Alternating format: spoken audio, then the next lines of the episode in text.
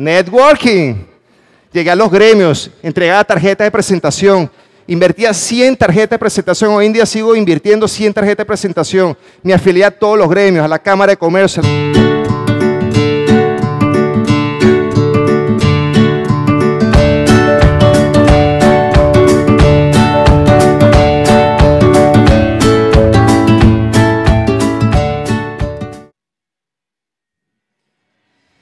Le voy a hacer una pregunta a todos los que están acá. ¿Quiénes quieren tener su propia empresa? ¿Quiénes quieren tener su propio apartamento? ¿Quiénes quieren ir a un crucero? Pero ustedes saben, no solamente basta con querer, porque todo el mundo quiere, también hay que hacer.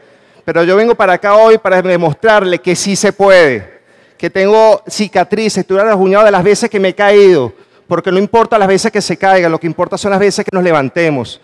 Entonces en el día de hoy le voy a revelar siete secretos de mi propia experiencia, porque soy producto del producto y yo lo que quiero es que se lleven estas enseñanzas y que las capitalicen en sus proyectos. A ver. Yo también estaba sentado, mucho tiempo estuve sentado como ustedes allí, con muchos sueños, de hecho, yo me gradué en la Unitec como ingeniero en información, hice mi maestría. Sin embargo, yo recuerdo que cuando uno estudiaba, si, tú no salías a trabajar en la Procter Gamble o en Ford o en Kraft, tú no eras nadie. Yo me acuerdo que comencé a trabajar y a hacer la pasantía en una empresa que se llamaba Inversiones 1921. Y todo el mundo, no, yo estoy haciendo la pasantía en la Procter.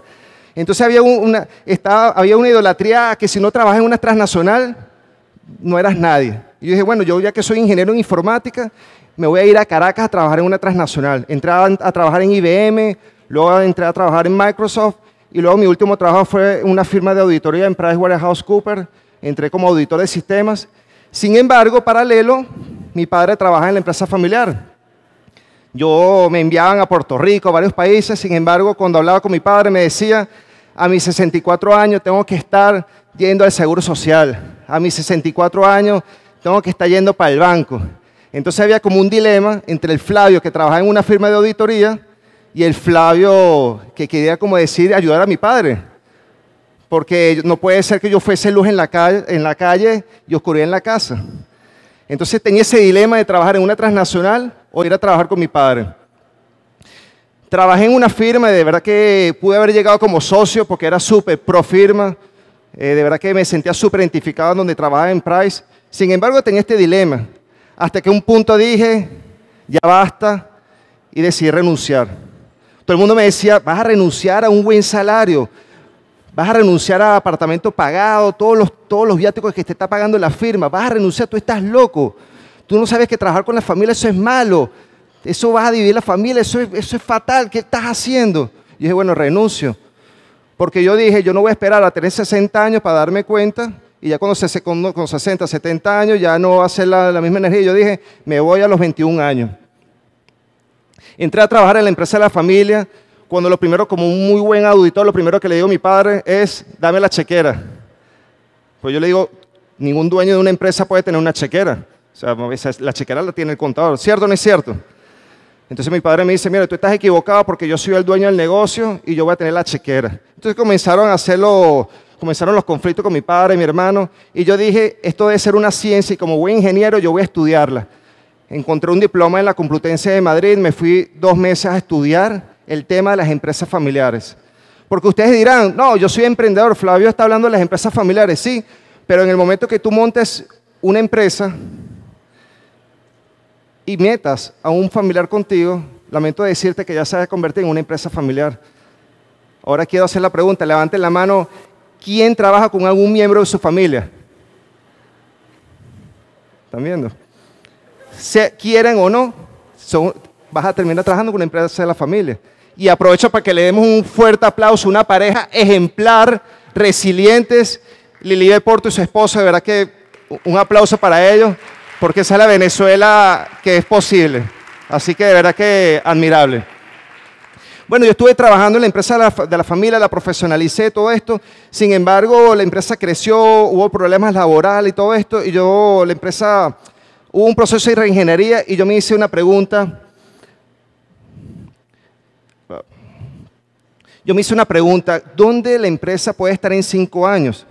Porque yo pienso que como empresarios siempre tenemos que hacer una regenería, hacer una pregunta. Y en ese momento estaba leyendo un libro de Warren Buffett. Que levante la mano quienes conocen a Warren Buffett. Warren Buffett es un inversor muy importante y él dijo, es mejor ganar el 1% de algo, de 100, que el 100% de nada. Es mejor ganar el 1% de 100 que el 100% de nada. Y adivinen qué era. Las franquicias. Convertí el negocio de la empresa familiar en franquicias. Mi padre y mi hermano decidieron cerrar, eh, delegarme todo. Yo decidí hacer una reingeniería completa y la convertí en franquicia. Sin embargo, en ese proceso de franquicias, logré vender varias franquicias, pero a los dos años los franquiciados se abrían. No seguían con, con el negocio. Yo dije, algo tiene que haber un concepto nuevo, porque nosotros como empresarios tenemos que estar, pues estoy hablando con empresarios, correcto, con emprendedores que van a ser empresarios, ¿cierto? Entonces yo dije, como empresario tenemos que ser siempre investigar y descubrir otro modelo de negocio que es el que le voy a explicar. Los siete secretos para convertir ese sueño en realidad.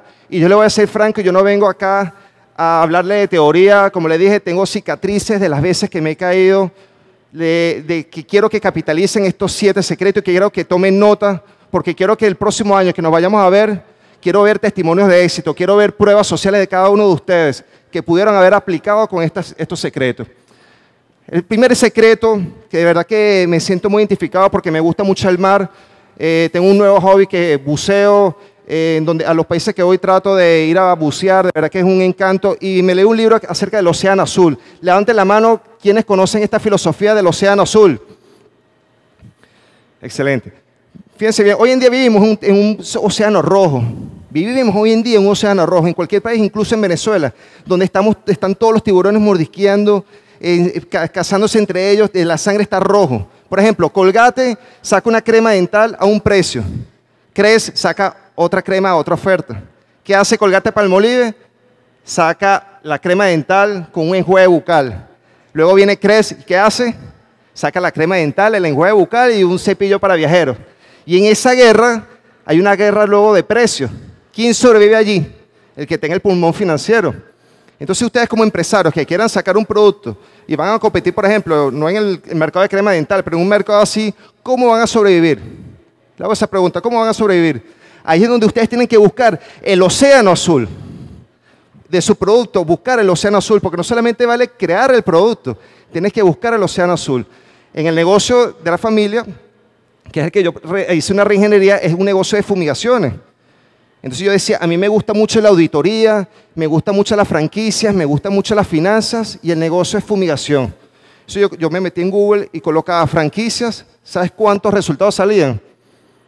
¿Ah? Millones de resultados. Colocaba finanzas, millones de resultados.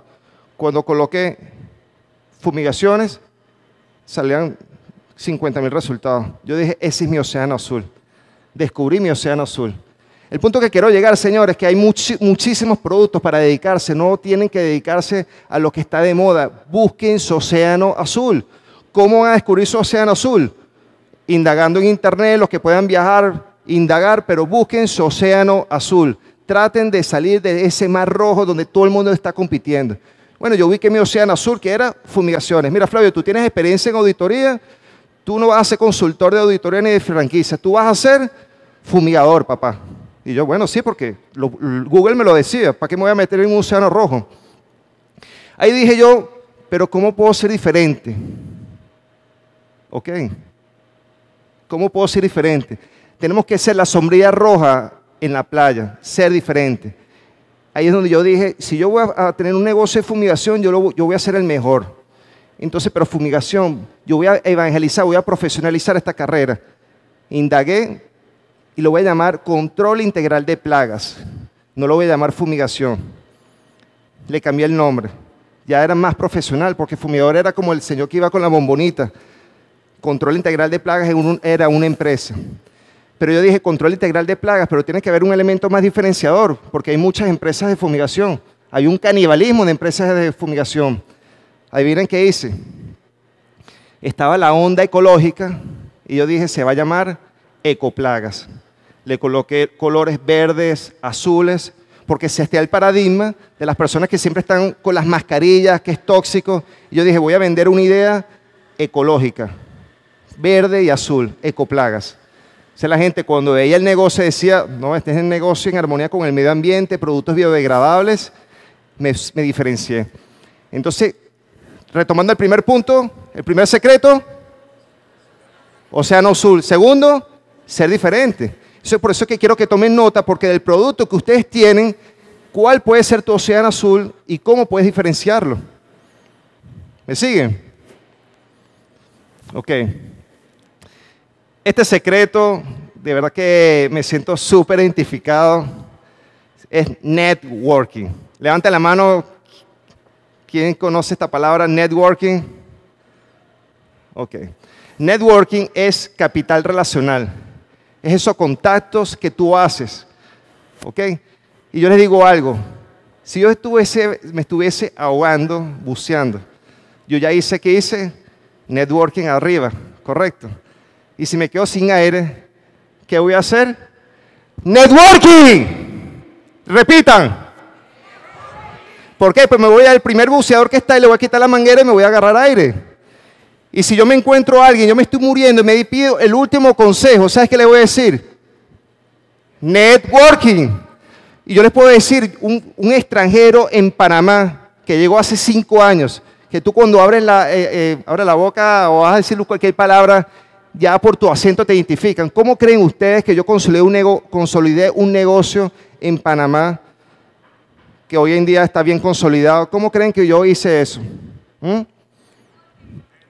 Networking. Llegué a los gremios, entregaba tarjetas de presentación, invertía 100 tarjetas de presentación. Hoy en día sigo invirtiendo 100 tarjetas de presentación. Me afilié a todos los gremios, a la Cámara de Comercio, a la Asociación Panameña de Ejecutivos de Empresas, a la Asociación Panameña de Exportadores, porque yo busqué mi océano azul, que era atender industrias. Y de esas industrias, ¿dónde están? En los gremios. Y comencé a hacer networking. El punto que quiero llegar, que si tú tienes un anillo de oro, ¿a dónde lo vas a llevar para que te lo valoricen? ¿A una panadería? ¿A una ferretería? ¿A dónde? A una joyería. Entonces yo quiero que graben este secreto, se lo escriben en la mano, networking, porque pueden tener un muy buen producto, pero si nadie lo conoce, ¿me explico? No solamente es hacer tu página web, no solamente es hacer tus redes, es capitalizar los contactos, el capital relacional. De hecho, quiero leerles algo que está en mi tercer libro, que dedico una parte a lo que es networking. De hecho, este prólogo, el prólogo me lo, me lo hizo un expresidente de la Cámara de Capemiac, señor Jorge Macanín. Uno de los puntos es únete a un gremio. Quienes nos hemos visto en la necesidad de cambiar de país, hemos valorado la importancia que tienen las relaciones personales, o como yo las llamo, el capital relacional. La falta de relaciones puede hacer que el, inicio de nuestra empresa sea mucho más difícil o por el contrario, contrario facilitarla si contamos con personas que nos apoyen. Entonces el punto que quiero decirles es que hagan capital relacional con su emprendimiento. No estoy diciendo afuera, aquí en Venezuela. Aquí en Venezuela, en Sociedad Azul, busquen y hagan capital relacional, porque, repito, pueden tener muy buen producto, pero tienen que hacer networking. Repitan, networking. Excelente. A ver, ¿quiénes tenían tarjeta de presentación? Miren, a partir de ahora, a partir de ahora, si yo me encuentro uno de ustedes, tiene, por favor, se lo suplico, se lo suplico, está bien en las redes, el Instagram, pero una tarjeta de presentación es un efecto psicológico. Tú cuando le das la tarjeta de presentación a alguien, obligas a la otra persona que te dé su tarjeta. Necesito que impriman su tarjeta de presentación todos acá, por favor.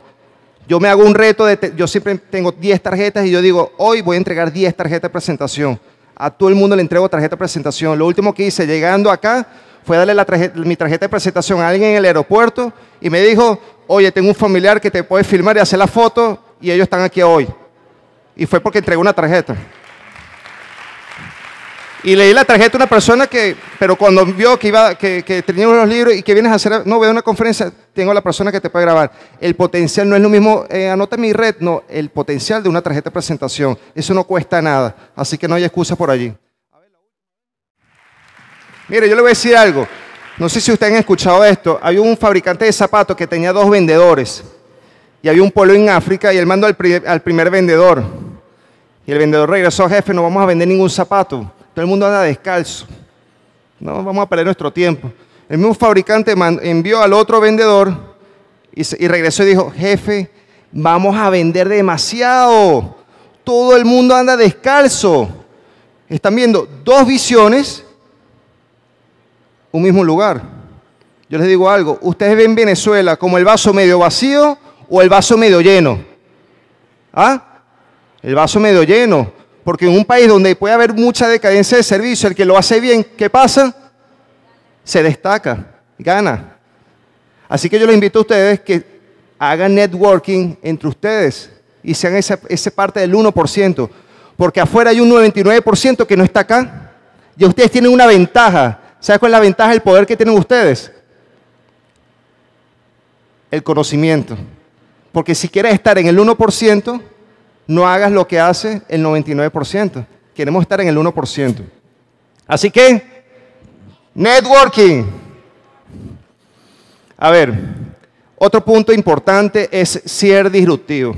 Como yo le comenté en mi negocio, yo vendía alrededor de 12 franquicias, sin embargo, el, el contrato de franquicia era, tenía una duración de dos años y ¿qué pasaba? Los franquiciados se abrían. Ellos comenzaban como ecoplagas, todo, pero se abrían a los dos años porque yo vendía lo que vendía era un know-how, un, conocimiento, yo no vendía una receta como tal. Y yo dije, no puede ser entonces, es como una burbuja, comenzaba, vendía y a los dos años, era un círculo, un círculo vicioso. Y yo dije, como buenas personas que somos, tenemos que estar curiosos y viendo. Estaba como ustedes, fui a un evento en Colombia y descubrí lo que eran las microfranquicias y los infoproductos. Entonces yo dije, uno tiene que ser disruptivo. Le hago esta pregunta, ustedes conocen un, bueno, un ejemplo global, lo que es Uber. Okay. Uber hoy en día es la empresa, factura 22, 22 millones de dólares diarios, y es la principal empresa de transporte del mundo y no es dueña de ningún carro. Comenzaron dos jóvenes porque vieron una oportunidad donde había muchos carros ociosos y ellos dijeron, vamos a hacer que las personas capitalicen ese viaje largo y puedan llevar a otras personas. Así nació Uber. otro ejemplo, un ejemplo grande, Airbnb, ¿lo conocen? Dos jóvenes también que en Seattle hacían muchos congresos y los hoteles se acaparaban. Y ellos comenzaron a hacer una página web donde las personas podían colocar las habitaciones de las casas para poderlas alquilar. Hoy en día puedes conseguir hasta un castillo si quieres alquilar eh, como habitación en Airbnb. Entonces ellos fueron disruptivos. ¿Quiénes, bueno, de, mi época, o no sé, quiénes llegaron a ir a Blockbuster o conocen Blockbuster? Bueno, les cuento esta historia, los que yo creo que no pudieron haber conocido a Blockbuster. Esto era un alquiler de película. Yo me acuerdo que iba para Preo y me gustaba que si Misión Imposible 2, no, esa llega en dos días. Tienes tantos alquiladas. Ahora con Netflix puedes ver una cantidad de películas por internet. ¿Qué, fueron ¿Qué hicieron esas empresas? Fueron, quebraron, pero hoy en día esas empresas fueron disruptivas. Entonces yo dije, ¿cómo yo puedo aplicar esos ejemplos de afuera en mi negocio? Y descubrí algo nuevo, mejor que las franquicias, que eran los infoproductos. Aquí estoy yo participando en franquicias, participé alrededor de siete franquicias, gastaba un dineral, invertía en, en, en stand, duraban dos días esas ferias, pero lo que iba era puro curioso, porque en dos días es imposible que pueda ir un inversor que le guste el negocio. Y yo dije, ¿cómo yo puedo tener un negocio que incluso yo hablando con ustedes esté funcionando? ¿Cómo yo puedo tener un negocio que incluso yo esté buceando y se, esté vendiendo? Y descubrí los infoproductos. Aquí estoy en un stand, una parte de las ferias. Descubrí los infoproductos en hoy en día ya tengo, tenemos casi 2.000 suscriptores, este, tenemos como 8 meses con este, con este prototipo, ya tenemos casi 2.000 suscriptores en YouTube. Comencé a grabarme videos, a enseñarle a la gente a cómo fumigar, a cómo fumigar. Ahí me he grabado videos, cómo, cómo cobrar, cómo se fumiga, qué productos se usan, cómo visitar clientes, cómo hacer mercado de tu empresa. Todo, me grabo videos cada vez que salgo a trabajar, todos los días grabo un video. En ese, en ese interín, yo me acuerdo que le pagaba a alguien para que me editara los videos. Sin embargo, YouTube es muy, es muy, eh, es muy estricto. En YouTube, si tú subes un video y tú no eres constante, te penaliza. Ahora en YouTube, cuando tú subes un video y eres constante, ellos te dan más audiencia. Entonces yo le pagaba a alguien, me editaba el video, pero me lo entregaba una semana después, dos semanas después. Y yo dije, no puedo seguir así. ¿Qué, qué hice? Fue disruptivo y me tocó aprender a editar yo mismo los videos. Y cuando yo vi que estaban comenzando a hacer los seguidores a subir, dejé de, subir un video a la semana y comencé a subir tres videos a la semana. Hoy en día ya está en 1500 y eso no deja de subir. tenemos una comunidad de más de 30 países que ven los videos, México, Colombia, Venezuela, Chile, Bolivia. Me dicen, Flavio, bendiciones, gracias por no ser egoísta, gracias por compartir. Yo me, yo me quedo loco, porque hoy en día estamos en la sociedad del conocimiento, del compartir. Hoy en día todo está en Internet. ¿Cuál es el, principal, el primer buscador de Internet? El segundo, YouTube. Y el tercero, Amazon. La gente busca en Google, pero en, YouTube la gente busca de dos maneras, para capacitarse y para entretenerse. Ustedes como empresarios, como emprendedores, tienen que conquistar todos los reinos. Un reino es YouTube, el otro reino es Facebook, el otro reino Instagram. No todo es Instagram. Tienen que conquistar con su producto YouTube. ¿Cómo? Capacitando a la gente. Porque un cliente educado, ¿qué pasa? Cuando un cliente está educado, cuando un cliente ha recibido tanta información de ti, ¿qué tiene el cliente? ¿Ah? Pero aparte la fidelidad contigo, la chequera abierta.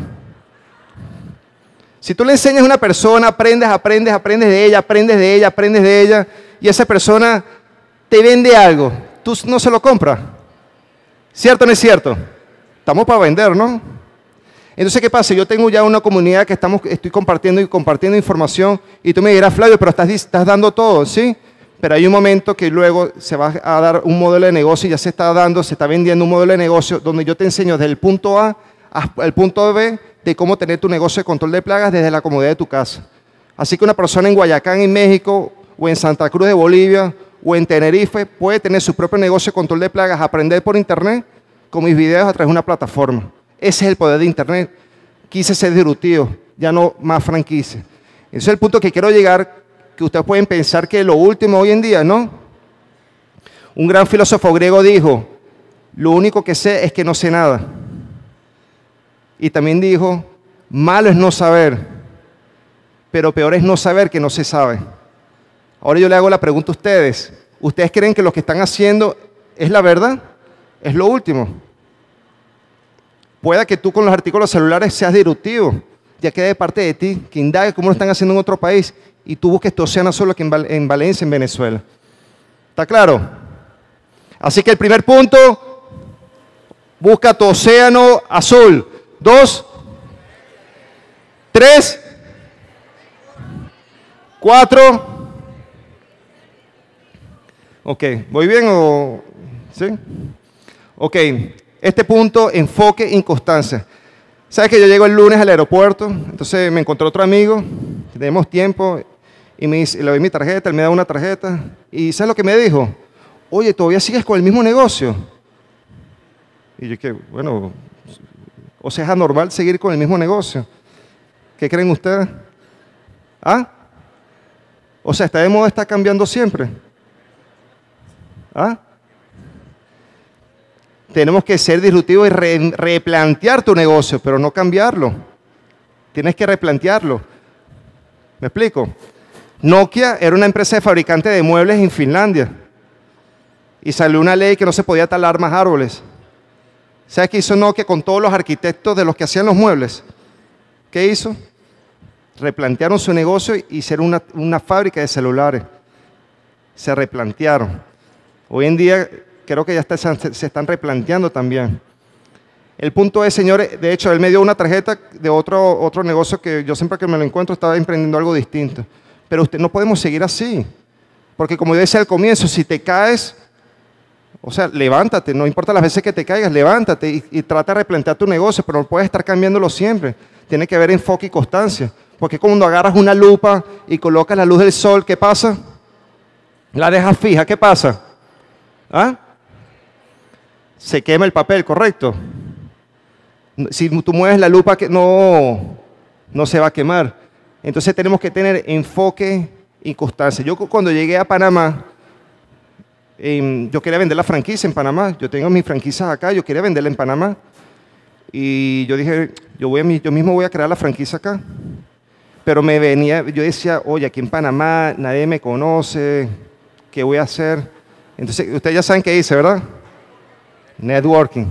Pero yo tenía como mi título, era como una cantiplora. Yo dije, bueno, yo tengo una maestría en finanzas la Carabobo, tengo mi diploma en la Complutense, hablo inglés, yo, bueno, yo cualquier cosa, meto papeles en una transnacional acá. Pero yo decía, pero si meto papeles, ¿cómo voy a estar pidiendo permiso para, para estar yendo a Venezuela a revisar mis negocios?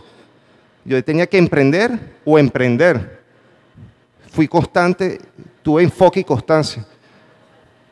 Porque de hecho Hernán Cortés, ¿conocen a Hernán Cortés? Hernán Cortés es un conquistador que llegó a las costas de México y le dijo a sus soldados, hundan las naves, queman las naves. ¿Sabes qué pasó? Los soldados tenían que ganar o ganar, porque no tenían cómo regresar. ¿Cierto?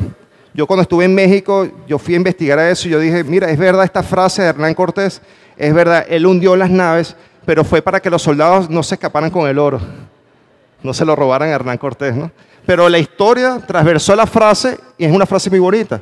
Ahora yo le quiero hacer, la, le quiero, tenemos que quemar las naves. A los que estamos, los que emprendemos afuera, tenemos que quemar las naves para emprender. Pero igual los que estamos en Venezuela, tenemos que quemar las naves, esas excusas que si me hubiera ido X, tienes que quemar esas naves también, porque hay demasiadas oportunidades. Mis negocios todavía están acá. He sido disruptivo, he buscado mi océano azul.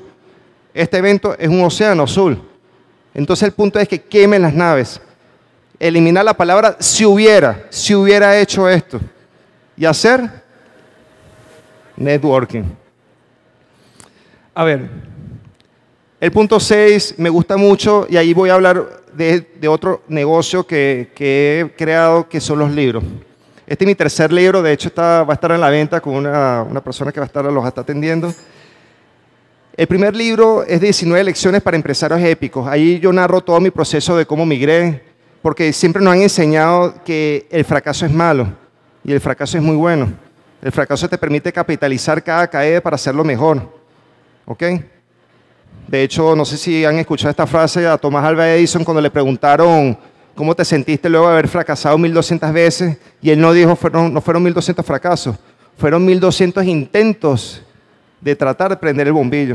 ¿O ustedes creen que la persona que organizó este evento comenzó de una vez con un, evento así? Ella comenzó con eventos poco a poco. Yo también conocí a Camilo Cruz. Levanten la mano quienes conocen a Camilo Cruz. Camilo Cruz es un, escritor muy famoso. Él tiene un, libro que se llama La Vaca. Yo me le acerqué como yo estoy escribiendo le digo, oye Camilo, ¿cómo lograste vender 3 millones de libros de, La Vaca? Y él me dijo, La Vaca fue mi libro número 23.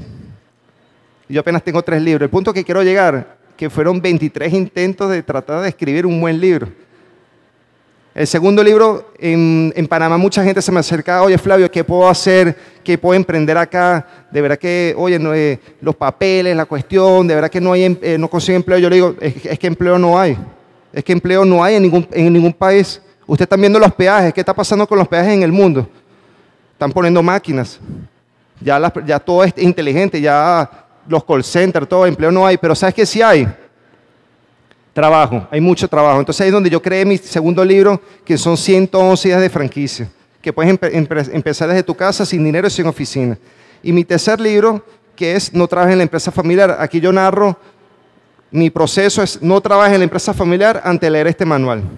Pero yo quería escribir un libro y yo apliqué este secreto, delegar y contratar.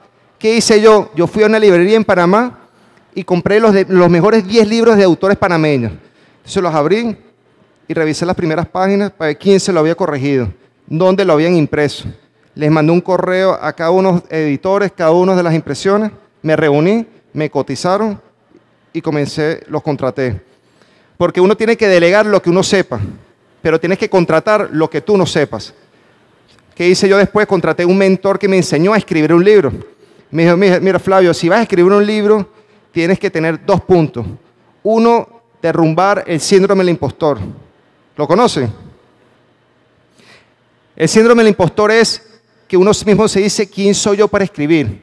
¿Quién me va a leer? Y es verdad, en Amazon hay 4 millones de títulos en inglés y 200 mil títulos en español. ¿Quién me va a leer? Pero sí hay gente que te puede leer. Hay gente que puede comprar tu producto. Así que nos tenemos que quitar ese síndrome del impostor que siempre decimos, ¿quién soy yo para hacer esto? Sí lo puedes hacer. Y el segundo factor que me dijo él cuando lo contraté fue el suavizante mental. A veces nosotros estamos y vemos a alguien exitoso y decimos, no, es que esa persona, ¿quiénes han dicho así? No, es que él tuvo suerte. ¿Ah? Es un suavizante mental que nos colocamos como una, un bálsamo para nosotros no, no emprender y no seguir. No, es que, que él está conectado. No, es que tú no sabes todo lo que pudo haber pasado. Entonces, para emprender, señores, importante delegar y contratar. Delega lo que sepas y contrata a quien no, lo que tú no sepas. Y derrumba el síndrome del impostor y el suavizante mental. Importante. Will Smith, o creo que un autor dijo, no envides mi éxito si no valoras mis sacrificios. Así que le hago esta pregunta, esta, reflexión. Quitémonos ese suavizante mental que podemos tener. podemos estar viendo en otros países o algo, pero quitémonos eso y comencemos a tomar acción porque ustedes saben que un cohete para despegar necesita el 95%, yo no sabía eso, un cohete para despegar necesita el 95% del combustible para despegar y el 5% restante es para mantenerse. ¿Me explico? Accionar, señores, accionar es lo más importante, es tomar acción. ¿Cómo creen que yo ya tengo 70 videos y tengo esa comunidad? Porque accioné y los primeros videos yo decía, ¿quién va a ver mis videos? Yo me sentía ridículo, que si la luz, que si el micrófono. Hoy en día esos videos, ¿sabes cuántas reproducciones tienen? Casi 10.000 reproducciones. Y me escriben, gracias. impresionante los comentarios que recibo. Pero ¿qué hice? Tomar acción. Así que ya saben, si quieren escribir un libro también, los tengo aquí a la venta. Y los que quieran escribir un libro también les puedo dar muchos consejos. Ok. Este punto me, gusta mucho, que es busca un mentor. Es importantísimo. Yo siempre digo que somos el promedio de las cinco personas con las que compartamos. ¿Ok? Repito, somos el promedio de las cinco personas con las que compartamos. Tenemos que asistir a este tipo de eventos y estar en ese círculo íntimo con esas personas que, que nos aporten, que saquen lo mejor de uno. Él es Jess Beso, yo recibo los consejos de él, pero él no sabe que, que yo recibo, que yo me guío por las enseñanzas de él. Yo, una de las cosas para llegar a un punto es buscar buscar a alguien y estudiarlo. ¿Qué lee esa persona? ¿Qué hace esa persona? ¿Cómo se ejercita? ¿Cuál es su círculo de influencia?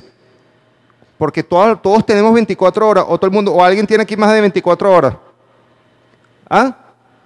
¿Alguien que me diga que tiene más de 24 horas? Todo el mundo tiene 24 horas. Jeff Bezos tiene 24 horas. Ismael Cala tiene 24 horas. El señor Julián tiene 24 horas. El señor Damiano. Todos tenemos 24 horas. ¿Cuál es la única diferencia? Cómo capitalizamos cada minuto. Y también ese círculo de influencia. Porque si tú le vas a pedir un consejo a alguien, tienes que tener mucho cuidado. Porque puede que ese consejo te lo dé en funciones de sus limitaciones. ¿Me explico? Ahora, si tú le pides un consejo a alguien que es producto del producto, que se ha caído, que ha capitalizado errores, yo creo que te va a dar un mejor consejo, porque tiene más, más prueba social a alguien que no ha probado. Entonces, es importantísimo y mosca con esto. Ojo a quién les pides consejo, porque pueden darte los consejos en función de sus limitaciones. Es importantísimo. ¿Alguien le ha pedido consejo a alguien? ¿Ah? Hay que tener mucho cuidado a quien pide consejo. ¿Y te le han dado un muy buen consejo o no? ¿Sí? Tenemos que tener mucho cuidado en eso. ¿Ok? Ah, bueno, es un ejemplo, porque quién sabe, podrán decir, Lisbeth, no, ella, ella es bonita, ella lo tuvo un suavizante mental. No, ella es bonita, ella cae bien. Pero no, porque no saben el sacrificio que puede tener ella. Ella puede estar trabajando los fines de semana. Ella está haciendo cursos en la noche para su oratoria. Pero, todo el mundo ve esto, el producto. Pero cómo se ha adiestrado ella. Es lo importante. ¿Ok? Porque si ella seguramente le pudo haber pedido un consejo a alguien, oye, me gustaría algún día ser oradora, maestro de ceremonia, ser la voz del Magallanes. ¿Cómo hacer la voz del Magallanes? No, es que yo quiero ser la voz del Magallanes. Y lo logró. pudo haber sucedido eso. pero seguramente ella le pidió consejos a personas buenas y te dijeron, tienes todo el potencial para ser la voz del Magallanes. Hazlo. Y eso es lo que yo quiero que ustedes se busquen esas personas. Personas como el señor Damiano, como el señor Julián, que son personas que están globales, que ven experiencia en otros países y que están comprometidas con Venezuela. Ese tipo de personas que tienen que buscar consejos. Que saquen el mejor potencial de cada uno de ustedes. Así que necesito, así como las tarjetas de presentación, que busquen un mentor.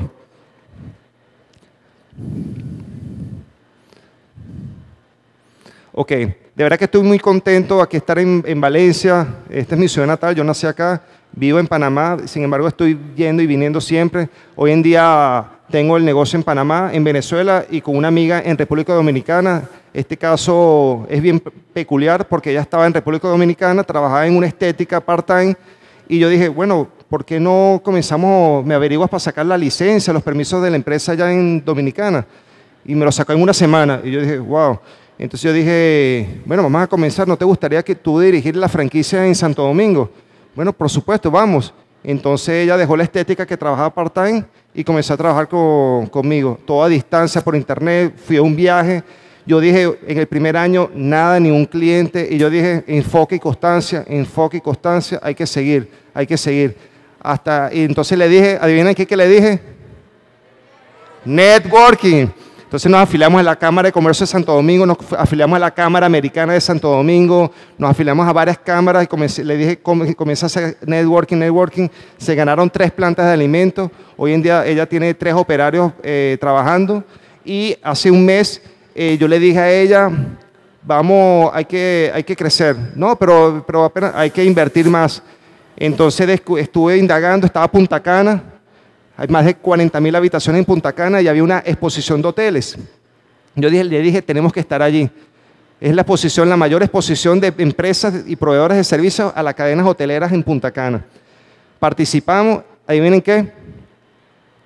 Era la única empresa de control de plagas allí. Eso era un desfile de gerentes de compra de Punta Cana, Cacana, todos, oye, bien, ecológico, verde, azul, oye, eso es lo que queremos nosotros, nada tóxico, tarjeta. Ella ahorita está, hizo networking está yendo a los, a los clientes. Entonces yo pude haber dicho, no, pero a mí me decían, pero tú, pero tú no estás en Venezuela, estás arrancando en Panamá, apenas tienes cinco años y te vas a ir para Punta Cana. Tú, ¿sí? ¿Cuándo lo voy a hacer?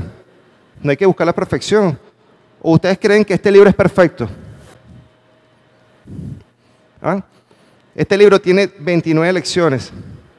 Le voy a dar un secreto. Inicialmente yo quería hacer 300 lecciones, pero venía la Feria del Libro de Panamá y como buen empresario tenemos que buscar el momentum para lanzar tu producto, ¿correcto?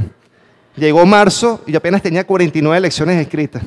Se lo doy a la editora y ella me dice, mira, de las 49 nada más valen la pena 29. Salieron 29. ¿Ustedes creen esos libros, las 21 claves del éxito? Ustedes no saben. Quién sabe si el autor eso es lo, que escribió. El punto que quiero llegar es la perfección. La perfección es mala. Es mejor tener algo bueno que exista que algo perfecto que no exista.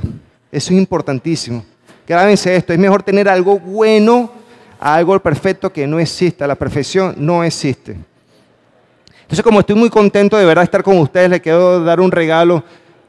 Y quiero que entren a esta, me pueden, pueden entrar a mi perfil de Instagram, arroba papasaquelario, un poquito largo, pueden colocar P-A-P-A-S-A-K-E-L-L-A-R-I-O-U. Tengo, tengo, que buscar una asesoría para que me busquen otro nombre, ¿no? Voy a colocar Flavios. O pueden entrar acá a flavios.biz y registran su correo o pueden hacer el, escáner del, del código QR y automáticamente entran en una landing page que registran su correo para enviarle un resumen de todos mis libros, ¿ok? Un regalo para ustedes. De verdad que estoy muy contento. Y eh, les voy a enviar un enlace para que puedan descargar los dos primeros también en Amazon. Hoy en día uno hace las cosas en YouTube, en Amazon, y la gente dice, oye, pero ¿cómo lo hiciste o algo? Internet. Eso es como Facebook. Pero hay que tomar acción. Hoy en día el de 111, si ustedes entran, está en el, top de los 48 de libros en español de, emprendimiento. Este libro, el de las 111 ideas de franquicia. Porque son negocios que yo sugiero, que he visto a lo largo de mis viajes, que puedes hacer desde tu casa sin dinero y sin oficina. Porque la gente piensa que necesita 10 mil, 15 mil, 5 mil dólares para iniciar un negocio y yo aquí narro muy buenos negocios que he visto en varios países que se pueden emprender sin tener un alto capital y sin necesariamente tener oficina. Así que de verdad que es muy bueno. Así que todos los que tengan un blog, los invito también a escribir su libro. No es lo mismo que tengas un libro a que eh, tengas un blog a que tengas un libro, ¿ok? Yo digo que todo en la vida es una decisión. Les voy a decir, sincero, yo cuando vine, eh, de verdad que agradezco la invitación. Yo cuando vine para acá, habían personas que me decían, oye, tú si eres valiente, tú vas para Venezuela. Y ese se lo voy a decir con sinceridad, y ese psicoterror, no, que cuidado, que si el, guardia, que mosca, que cuidado, que, si, que dónde vas, que cuidado la hora que salga, que tú eres valiente, que, que llévate unas medicinas, que cuidado, que... Yo decía, pero bueno, yo, yo, yo, voy cada vez, pero la próxima dije que la, la próxima vez que venga no digo nada. Es el, eh, yo cuando vengo, yo digo, es una cosa es la percepción y otra cosa es la realidad. Porque les digo algo, yo a los que están afuera, yo les digo, cuando alguien llega diciéndome cosas malas de, Venezuela, digo, no me digas nada malo de Venezuela. Y cuando me dicen cosas malas también del país local donde vivimos, le digo, tampoco me digas nada. Porque yo me la paso es con panameños también. Tengo muy buenos amigos panameños, porque hay que agradecer donde uno está. Porque si tú vas a una casa, te invitan a una casa y tú comienzas a criticar el baño de la casa, ¿qué van a hacer? Oye, no había una toalla, tú tienes, ¿sabes qué te va a decir el dueño de la casa? Mira, piérdete. O te invitan a comer y tú dices, no, yo quería comer carne y había pollo. ¿Qué te va a decir esa persona? Hay que agradecer donde uno está, pero tampoco hablar mal de donde uno, uno está. Eso es importantísimo. Y hoy lo he, lo he visto en este viaje, lo, he demostrado. Estuve en Capemiac, estuve en la Asociación de Ejecutivos del Estado de Carabobo, porque quiero también enviar un mensaje de la Venezuela que se ve el vaso medio lleno y el vaso medio, no verlo como el vaso medio vacío. Esa Venezuela de ese 1% que estamos haciendo cosas distintas a ese 99% que puede estar criticando, quejándose, con ese anillo de oro que lo están vendiendo en una panadería. Hay que estar en el 1% de esas personas que están vendiendo su anillo de oro en una joyería, que están haciendo networking, personas como las que ustedes. Y es una decisión, porque en la selva, cuando sale la luz del sol, ¿qué sucede? Hay dos elementos que salen a correr, la presa y el tigre. El tigre sale a correr a buscar su presa. ¿Y la presa qué hace? Sale a correr también, porque no quiere ser devorada ambos salen a correr, pero uno va a morir. Uno va a morir sin alimento o devorado. Ahora yo le hago esta pregunta. ¿Ustedes qué son? ¿Son presas que están buscando excusas, que se están quejando, que están esperando que los devore la competencia? ¿O son cazadores que salen a correr por sus sueños, a trabajar, a ponerle fecha a sus sueños para realizarlo, a trabajar por sus metas, a ser parte de ese 1%? o son parte de como una presa? ¿Qué son ustedes? ¿Ah? No escucho. Muchas gracias, de verdad, complacido de estar con ustedes.